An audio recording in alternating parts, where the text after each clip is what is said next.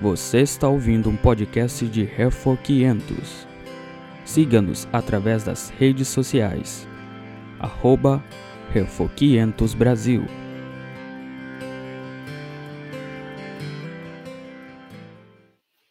Vamos ler a passagem? Apocalipse 22, versos 6 a 21. Começamos assim. Disse-me ainda: Estas palavras são fiéis e verdadeiras. O Senhor, o Deus dos Espíritos, dos profetas, enviou seu anjo para mostrar aos seus servos as coisas que em breve devem acontecer. Eis que venho sem demora. Bem-aventurado aquele que guarda as palavras da profecia deste livro. Eu, João, sou quem viu, ouviu e viu estas coisas. E quando as, as ouvi e vi, prostrei-me ante os pés do anjo que me mostrou essas coisas, para adorá-lo. Então ele me disse: Vê, não faças isso. Eu sou conservo teu, dos teus irmãos, os profetas, e dos que guardam as palavras deste livro. Adora a Deus. Disse-me ainda: Não seles as palavras da profecia deste livro, porque o tempo está próximo. Continue o injusto fazendo injustiça, continue o imundo ainda sendo imundo, o justo continue na prática da justiça e o santo continue a santificar-se. E eis que venho sem demora, e comigo está o galardão que tenho para retribuir a cada um segundo as suas obras. Eu sou o Alfa e o Ômega, o primeiro e o último, o princípio e o fim. Bem-aventurados aqueles que lavam as suas vestiduras no sangue do Cordeiro, para que eles assistam ao direito à árvore da vida e entrem na cidade pelas portas. Fora ficam as cães, os cães, os feiticeiros, os impuros, os assassinos, os idólatras e todo aquele que ama e pratica mentira. Eu, Jesus, enviei o meu anjo para vos testificar estas coisas às igrejas. Eu sou a raiz e a geração de Davi a brilhante estrela da manhã. O Espírito e a noiva dizem: Vem. Aquele que ouve, diga: Vem. Aquele que tem sede, venha. E quem quiser, receba de graça a água da vida. Eu, a todo aquele que ouve as palavras da profecia deste livro, testifico: se alguém lhes fizer qualquer acréscimo, Deus lhe acrescentará os flagelos escritos neste livro. E se alguém tirar qualquer coisa das palavras do livro desta profecia, Deus tirará a sua parte da árvore da vida, da cidade santa e das coisas que se acham escritas neste livro. Aquele que dá testemunho dessas coisas diz: certamente venham sem demora. Amém. Vem, Senhor Jesus. A graça do Senhor Jesus seja com todos. Assim termina esse belíssimo livro, o livro de Apocalipse. Então, irmãos, temos aqui diante de nós um, um texto final do livro de Apocalipse. Alguns preferem chamar carta, outros livro, depende do seu ponto de vista. É... Primeira coisa que precisamos observar aqui nesse texto é que ele parece ser um final duplo quando nós lemos o verso 6, ele nos indica que essa parte final do livro, ela é uma parte final dupla, porque ela está terminando aquilo que estava sendo dito do capítulo 21 ao início do capítulo 22, que é, é a mensagem do novo céu e a nova terra, a nova Jerusalém, e nós vimos no, no último estudo e que isso tem a ver principalmente com Deus habitando com o seu povo, a sua igreja. Essa novo, novo céu e nova terra é a restauração da antiga, é, antigo céu e antiga terra, de maneira que é novo, porque é incomparável, não tem nada antes que possa se comparar. Então a igreja habita com Deus, é, fala que é uma cidade, depois fala que é um tipo de jardim, então, está dentro daquilo até que Ezequiel fala é, na sua profecia, se eu não me engano, do capítulo 40 ao capítulo 48, que ele descreve realmente o templo ora como cidade em cima do, sobre o monte, o monte, ora sendo também com aspectos do jardim. A mesma coisa acontece no capítulo 21 e 22, no início do 22 do capítulo de, do, do livro de Apocalipse. É, o novo céu a nova terra sendo tratado como sendo uma cidade, ora cidade, ora é um templo, as medidas são de um templo, ora são, é também um jardim, e todas essas coisas é, servem para enfatizar que Deus irá habitar em plena comunhão com a sua igreja. Essas três imagens aqui, finais do livro de Apocalipse, no capítulo 21, início 22, é, servem para isso. Então, esse verso 6, quando ele diz assim: Disse-me ainda, estas palavras são fiéis e verdadeiras. Ele está terminando aquilo que estava sendo dito, do que eu acabei de destacar com respeito ao novo céu e a nova terra. Mas também é um final do livro, porque a segunda parte do verso 6, o Senhor, o Deus dos espíritos, dos profetas, enviou seu anjo para mostrar aos seus servos as coisas que em breve devem acontecer, e aí segue com o restante dos versículos. Eles mostram claramente que isso não é apenas um final do capítulo, ou daquilo que estava sendo dito no capítulo 21, mas isso é o final de todo o livro. E há pelo menos duas coisas que nos faz entender assim. Primeiro, é a linguagem que esses últimos versos usa, algumas expressões, elas são encontradas no capítulo 1 até do livro. É, a expressão aqui em breve, é, tem uma outra expressão é, nos últimos. É, em breve acontecer, acho que nos últimos dias, não estou conseguindo. Aqui, é, verso 10, porque o tempo está próximo. Então, essas duas expressões, especificamente, elas iniciado é, no verso 1 e no verso 3, essas duas expressões. Isso nos faz entender que realmente aqui o Senhor Jesus ele está terminando o seu livro, ele está findando o livro que ele está entregando ao apóstolo João. Uma outra coisa também que nos faz entender que isso tudo aqui é o final do livro é que há vários momentos aqui nesses versos, ele vai usar expressões que já foram usadas em todo o livro. É, há expressões que repetem não só aquilo que já foi dito no capítulo 1, mas que repetem também coisas que durante o livro, durante as visões, durante a, a entrega da mensagem dos anjos do Senhor Jesus Cristo para o apóstolo João, expressões estão sendo repetidas a todo momento. Em toda essa parte final, é, você vai encontrar expressões que se encontram no livro. Então, isso dá, sim, a ideia de que o livro todo agora está sendo resumido nessa última parte. E essa última parte, ela termina o livro com um tema principal, que é destacando, na verdade, o, o tema, digamos assim, um dos temas é, principais do livro de Apocalipse, que também vem aparecendo em todo o livro, mas ele fecha o livro com esse tema principal, que é o tema da fidelidade, que tem como consequência a recompensa.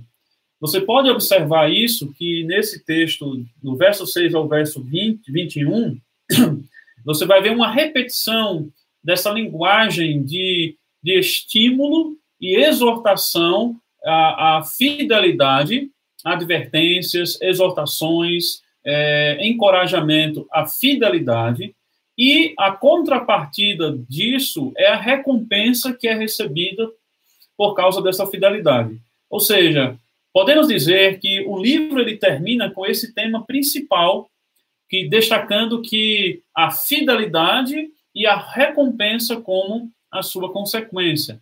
Daí nós podemos separar esse livro essa, essa, essa última seção aqui, esses últimos versos, é possível separá-los em cinco partes. E essas cinco partes, elas são separadas exatamente com esse tom de exortação. Você pode observar que é, nesse, nesses últimos versos, você vai encontrar pelo menos cinco momentos em que o Senhor Jesus está exortando, é, advertindo ou estimulando a, a sua igreja a continuar fiel e a contrapartida disso será a recompensa. Então, esse tema da fidelidade, olhando para esses versos, nos faz entender que há cinco partes que enfatizam de maneira diferente esse, de maneiras diferentes esse tema.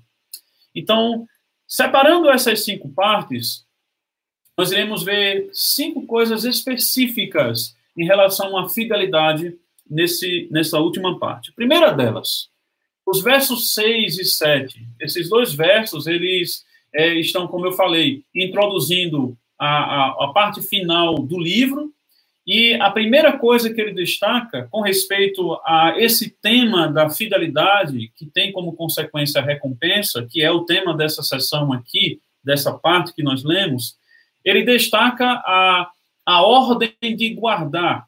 Você vai ver encontrar isso no verso 7, quando ele diz assim: Eis que venham sem demora. Bem-aventurado aquele que guarda as palavras da profecia deste livro. Então, a ideia aqui é de que o resumo da fidelidade nesse livro é, é de uma guarda, é de guardar, é feliz, é bem-aventurado aquele que guarda. Isso não é uma ordem direta, é, mas segue aqui como em muitas ocasiões e que a instrução ela é dada ao povo e à igreja com, com é, essa, essa, essa, esse termo de bem-aventurança, de que aquele que guarda será feliz, terá regozijo na sua vida. Esse é o, é o propósito daqui da vida, é você guardar as palavras desse livro. Ah, e aqui, esse guardar tem a ver com a obediência. A obediência. A obediência a tudo aquilo que está que foi escrito, falado nesse livro. Que ele fala assim: guarda as palavras da profecia deste livro. É interessante aqui a maneira como ele fala sobre essa, essa bem-aventurança de guardar como um, um, um, sinal de fidelidade, e essa é a mensagem, é que ele, ele caracteriza que livro é esse não é qualquer livro. Ele diz que fala que as, prof, as palavras da profecia deste livro. E isso está em conexão com o que diz o verso 7, o verso 6. Porque ele diz assim: O Senhor, o Deus dos, dos espíritos dos profetas, enviou seu anjo para mostrar aos seus servos as coisas que em breve devem acontecer. A ideia de que guardar esse livro, as palavras, as profecias que estão nele, é que é, elas devem ser vistas como sendo algo que vem diretamente de Deus. São, Deus ele inspira o espírito dos profetas. Ele é o Deus dos espíritos dos profetas. Em outras palavras, é, esse livro ele foi escrito debaixo da inspiração divina, de modo que Deus ele soprou essas palavras e muitas vezes, na verdade, ordenou que fossem escritas exatamente como foram ditas ou como, como foram reveladas. E tudo controlado debaixo da soberania de Deus, que é o Deus dos espíritos dos profetas. É de fato a, o, o atestado aqui de que esse livro de Apocalipse ele é inspirado por Deus. Ele, ele foi um livro inspirado por Deus. Deus soprou aqui. Deus colocou as palavras. Deus usou o apóstolo João para escrever para registrar, ele ordenou muitas vezes para que ele registrasse exatamente o que ele viu, e no final das contas, todo o processo de escrita desse livro envolve a inspiração divina. A segurança que nós temos de que nós não temos qualquer livro em nossas mãos. Quando fala aqui que são as palavras do, da profecia, é para indicar exatamente isso, que não temos qualquer livro em mão. Nós temos um livro que foi inspirado por Deus. E a ordem de guardar, de obedecer essas palavras, tem esse pressuposto. Por quê? Deus é o, o Deus dos espíritos dos profetas. E aí tem, uma, tem pelo menos duas coisas que a gente precisa destacar aqui nesses versos, esses dois versos, é que ele fala que é coisas que em breve devem acontecer. Ou seja, Deus enviou o seu anjo para mostrar aos seus servos as coisas que em breve devem acontecer. O que é esse em breve? É interessante que, quando nós observamos, é, pensamos no livro de Apocalipse, e esse, esse tipo de palavra, como em breve, coisas que em breve devem acontecer, isso nos traz uma certa sensação de iminência, de que a qualquer momento essas coisas podem acontecer. Mas quando nós olhamos para essa expressão aqui, que aparece no capítulo 1, já no versículo 1, se não me falha a memória, você pode conferir aí, no capítulo 1, já no versículo 1, essa expressão aparece, exatamente isso, verso 1, e diz assim: é, revelação de Jesus Cristo que Deus lhe deu para mostrar aos seus servos as coisas que em breve devem acontecer. Esse em breve deve acontecer, embora ele pareça ter um significado de iminência, ou seja, de algo que a qualquer momento vai acontecer, na verdade, o significado primeiro é de que haverá uma inauguração. Porque se nós pensarmos, e devemos pensar assim, que o livro de Apocalipse é um bloco, um bloco de padrões, de coisas que se repetem, que revela coisas que se repetem, como, por exemplo, perseguição, luta, o testemunho da igreja, a vitória da igreja, a igreja sendo atacada. Esses são padrões que aparecem em todo o livro de Apocalipse. Você vai pegar dos primeiros capítulos até o final esse padrão de luta, perseguição, testemunho, vitória. E esse, esses padrões, eles formam um bloco, um bloco de, de coisas que acontecem não como uma iminência, como se fosse assim, ah, é agora que a igreja vai ser perseguida. Ah, não, é agora que a igreja vai lutar, vai acontecer isso em breve. Ah, é agora que a igreja vai vencer. Isso vai acontecer em breve. Como se agora fosse acontecer isso, a iminência. Na verdade, não. Esse em breve, ele nos leva para a, a, de volta para o início do livro e fecha esse bloco de todo o livro para dizer, olha, essas coisas, elas irão serem inauguradas, elas irão acontecer, elas irão ter um, um, uma inauguração. Algo vai fazer com que esses padrões que se repetem, do que eu já falei, que algo vai fazer com que isso inicie, vai começar e vai terminar em algum momento. Ele deve estar enfatizando que algo vai começar, que isso vai começar, que isso vai ser inaugurado.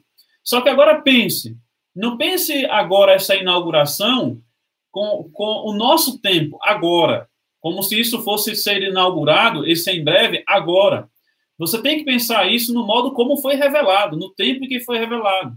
Porque isso foi revelado no primeiro século, quando as igrejas estavam começando a passar por perseguição, luta, e então o Senhor Jesus escolhe o seu, o seu servo João e revela isso a ele. Ou seja, agora é a iminência de que tudo isso está vai iniciar a, a acontecer. Tudo, todos esses padrões que são revelados nas visões para João isso vai acontecer, vai estar na, na, na inauguração, no seu tempo de inauguração, mas aí você tem que pensar lá no primeiro século.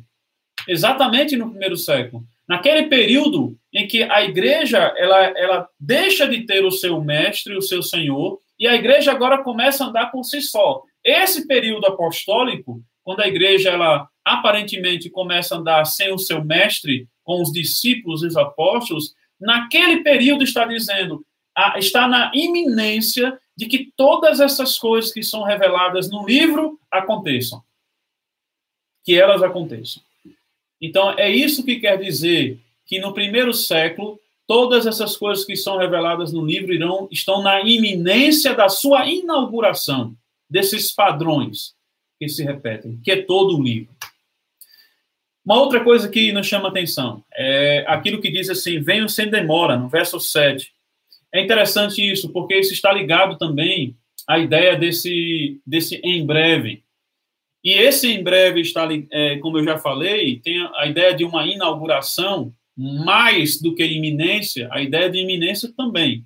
Mas o ponto principal é a inauguração dessas coisas, que está, está já inaugurando, está acontecendo. É o início delas. Esse venho sem demora, ele tem um aspecto que também vai, é, que vai pegar essa ideia de inauguração. Quando a gente pensa nessa expressão venho sem demora, a gente está pensando na volta de Cristo, na, na sua é, segunda vinda, né? na volta dele. Mas o livro de Apocalipse nos faz pensar que esse venho sem demora não se resume e não vai diretamente para a volta de Cristo na sua vinda, na sua segunda vinda. Mas esse venho sem demora tem a ver com Cristo vindo nesse tempo em que as coisas estão sendo inauguradas. Cristo ele está vindo, ele está sempre na iminência de que ele está vindo. Algo foi inaugurado, então, depois que essas coisas foram inauguradas, Cristo está sempre vindo a, para visitar a sua igreja e para estender a sua, a sua mão de juízo.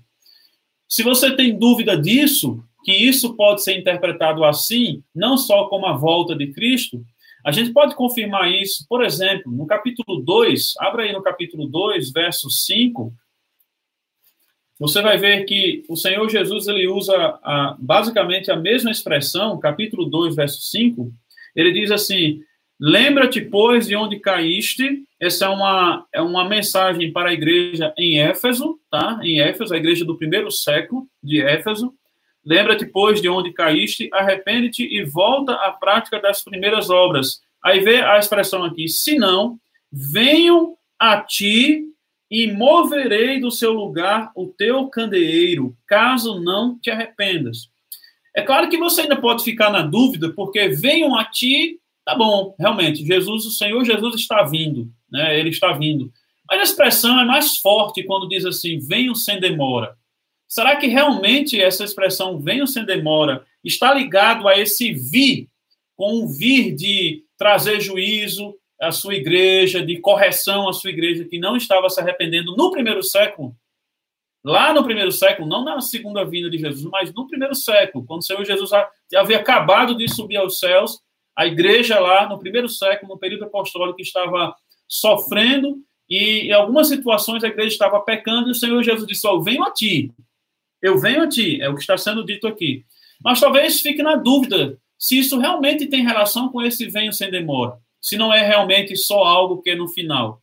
Você vê o versículo 16 do capítulo 2, só você virar uma página, diz assim: Portanto, arrepende-te, e se não, venho a ti sem demora, e contra eles pelejarei com a espada da minha boca. Essa agora é a mensagem contra a igreja de Pérgamo. E o Senhor Jesus usa exatamente a expressão que é usada lá no verso 7 do capítulo 22, é a mesma expressão ele usa para dizer que ele estaria vindo, ou, ou no nosso tempo aqui, comparando ao primeiro século, ele estaria indo lá, no primeiro século, para a igreja de Pérgamo, contra ela, contra aqueles que estavam sendo infiéis, naquele momento, naqueles dias. Não era no final da sua vida, era naquele momento. Ele, ele, ele está falando, ó, sem demora, se arrepende. Se você não se arrepender, eu vou pelejar com a palavra, com a espada da minha boca. E essa é a mensagem para a igreja naquela época. Capítulo 3, verso 3, ele diz assim: Lembra-te, pois, de como tens recebido e ouvido, guarda-o e arrepende-te. Porquanto, se não vigiares, virei como ladrão, e não conhecerás de modo algum em que hora virei contra ti. Essa linguagem também é semelhante à linguagem que é usada na Bíblia muitas vezes para falar sobre a segunda vinda de Cristo. Mas essa, essa, esse momento aqui não é falando sobre a sua segunda vinda. É falando em ele vir contra aqueles que estavam sendo infiéis na igreja de Sardes, naqueles dias, naquela igreja. E, para terminar o verso 11, ele diz assim: Venham sem demora, Conserva o que tens, para que ninguém toma, tome a tua coroa. Venha sem demora. Mesma expressão que agora é dita para a igreja em Filadélfia, para que ela permaneça fiel na hora da aprovação e que conserve o que tem, para que ninguém tome a sua coroa. Ou seja, é uma mensagem específica a essa igreja. E o Senhor Jesus está dizendo que ele vem. Então, toda esse, esses dois versos aqui, que iniciam esse final do livro, eles mostram que o livro não tem uma relação simplesmente com a volta de Cristo, mas esse livro tem relação com toda a história da igreja. Desde o momento em que o Senhor Jesus ele subiu aos céus e que ele enviou seus apóstolos, ali inicia-se uma nova época, um novo, uma nova era, um novo momento, que, que é esse os últimos dias esses últimos tempos, essa era em que você vai encontrar padrões que se repetem de perseguição, de luta, de testemunho, de vitória. A igreja é perseguida, depois ela vence. A igreja dá um testemunho, aí ela fraqueja, ela depois vence. Então, esses padrões que cíclicos que vão acontecendo nessa, nesses últimos dias em toda essa época, nós podemos dizer que se enquadra naquilo que diz em breve, as, as coisas que em breve devem acontecer. Se coloca no lugar lá da igreja do primeiro século, ouvindo essas palavras. É assim que como nós devemos interpretar. A igreja do primeiro século ouvindo essas palavras, olha, em breve, essas coisas que eu vou revelar ao meu servo João, essas coisas vão acontecer. Naquele momento, naqueles dias, já estavam acontecendo, que é exatamente o que o livro todo mostra. A segunda coisa que esse livro mostra sobre a fidelidade é sobre a adoração, é, que essa fidelidade ela também está ligada à adoração. Os versos 8 a 10 enfatiza isso, porque fala que João ele ouviu e viu essas palavras, verso 8, e depois ele, ele adorou, ele se prostrou para adorar o anjo. E aí o anjo disse: Ó, oh, não, não é a mim que você vai adorar. Você tem que adorar a Deus.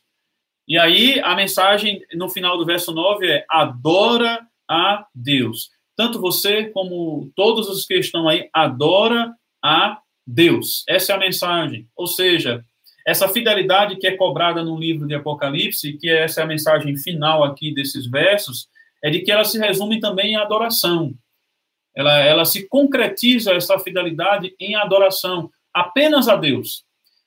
E não há tema mais vívido desses dias em que Apocalipse foi escrito, o tema da adoração, como o resultado de uma fidelidade, porque a, a, tentação nessa época era de adorar outros deuses, era de seguir outros deuses pagãos e especialmente os imperadores, que estavam requerendo, no caso Domiciano, requerendo que fosse adorado.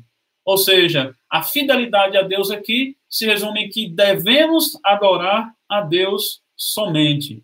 Esse é o alvo de todo o livro.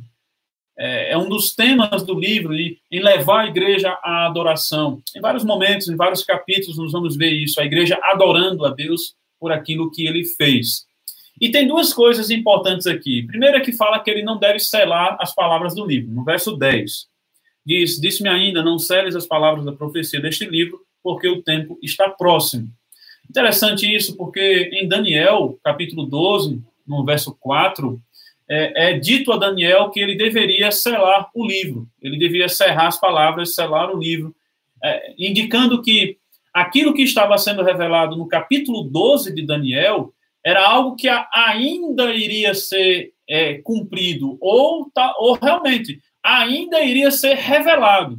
Estava sendo revelado a Daniel como que em sombras, imagens, é, ilustrações, mas haveria um dia que aquilo iria se revelar, se descortinar. Mas os dias de Daniel não eram esses dias. Ele deveria selar o livro, as palavras. Mas aqui João é dito a ele que ele não era para selar. Agora deve ficar aberto esse livro, as palavras devem ficar abertas. O livro deve ficar à, vista de todos, para que possam ver o que é que vai acontecer. E não somente isso, não é só revelar o que vai acontecer, mas é que as coisas também irão se cumprir. É selar e descelar e tirar o selo em Apocalipse não é só revelar coisas, mas é fazer coisas acontecerem. Isso, é, quem nos revela isso são os próprios selos quando são tirados pelo Senhor Jesus Cristo, o Cordeiro, é que não é só revelado, coisas reveladas, coisas acontecem. Elas são reveladas enquanto estão acontecendo. Ou seja, o que, esse, o que essa expressão está dizendo de que João não deve selar o livro é que o livro de Apocalipse agora, no primeiro século, ele está aberto para que as coisas venham a acontecer. Essas coisas devem acontecer. Deve haver o conhecimento de, de todas essas coisas, desses padrões, dessas mensagens, dessas instruções, da realidade que a igreja está vivendo no mundo que persegue, que a persegue, e que realmente a igreja está sempre na luta, lutando contra as forças do mal, essa realidade deve ser aberta, um livro aberto para todos. Para todos, nessa época em que as coisas vão acontecer. Já, já, já estão sendo inauguradas as coisas, já estão acontecendo. É interessante isso, que também casa com a ideia de que ah, esse em breve não é algo que vai acontecer lá na frente, mas é algo que é, é tão próximo que está acontecendo. E aí, como está acontecendo, o livro é aberto. E ele é aberto para revelar as coisas e para fazer as coisas acontecerem, para mostrar que as coisas acontecem. como os sete selos que o Senhor Jesus tirou do livro. E também a expressão que fala é, está próximo, está prestes a cumprir, no verso 10, porque o tempo está próximo. Essa também é uma expressão que é, é, aparece em Marcos capítulo 1, verso 15.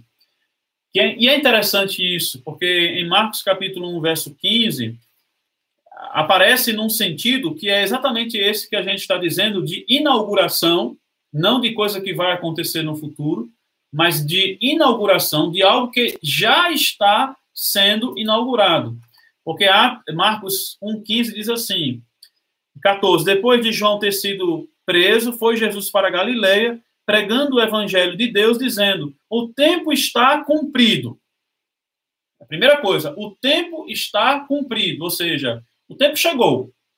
Tem algo já começou a acontecer. Algo que era dito que iria acontecer está acontecendo. Então está cumprido o tempo. Chegou o tempo de, do cumprimento. Aí logo depois o Senhor Jesus diz: "E o reino de Deus está próximo". Interessante que o reino de Deus está próximo é aquilo que ele diz que está cumprido.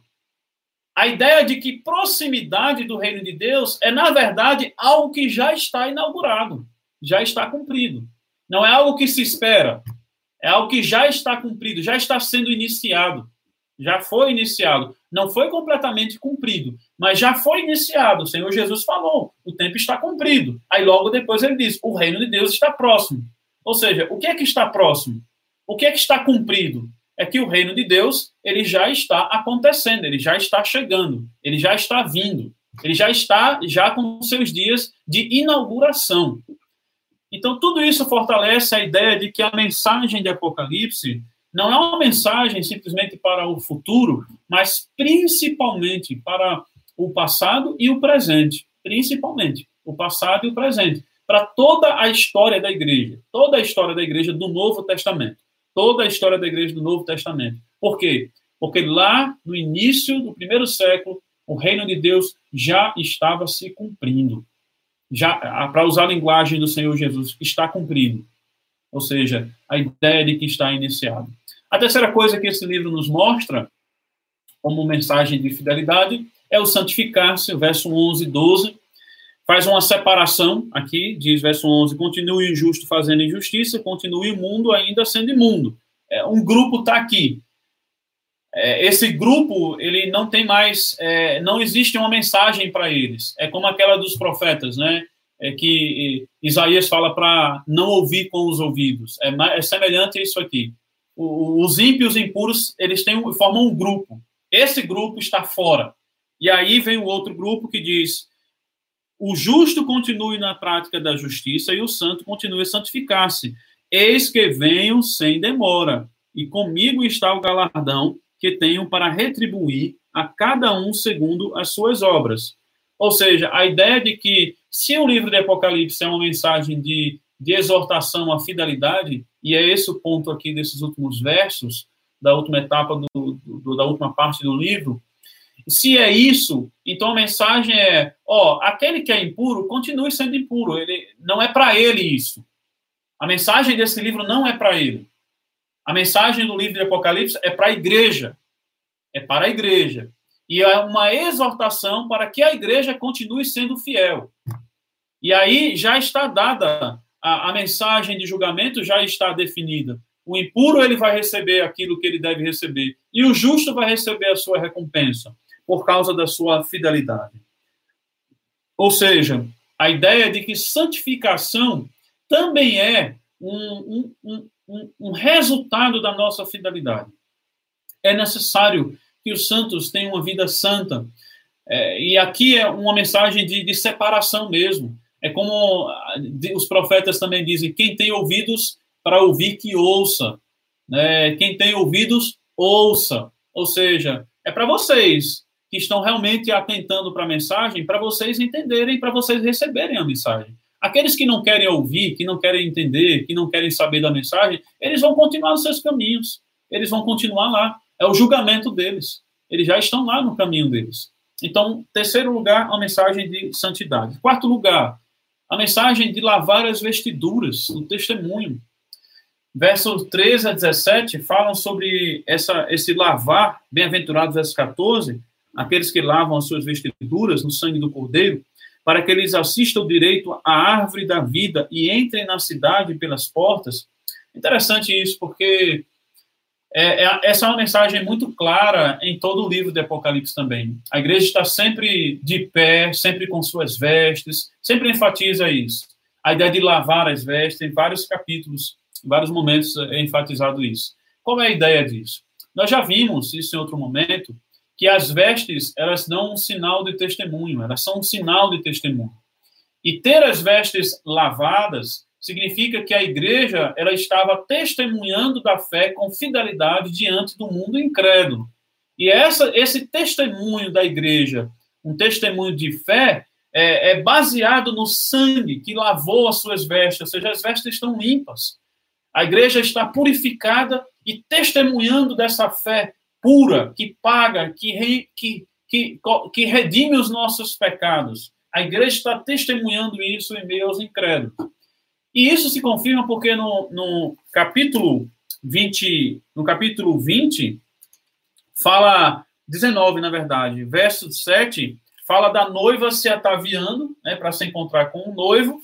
Também o capítulo 21 também fala da noiva ataviada, verso 2, capítulo 21, verso 2, que é exatamente essa ideia de uma noiva que está se vestindo com a sua fidelidade ela está testemunhando a sua fidelidade porque ela está se preparando para o casamento.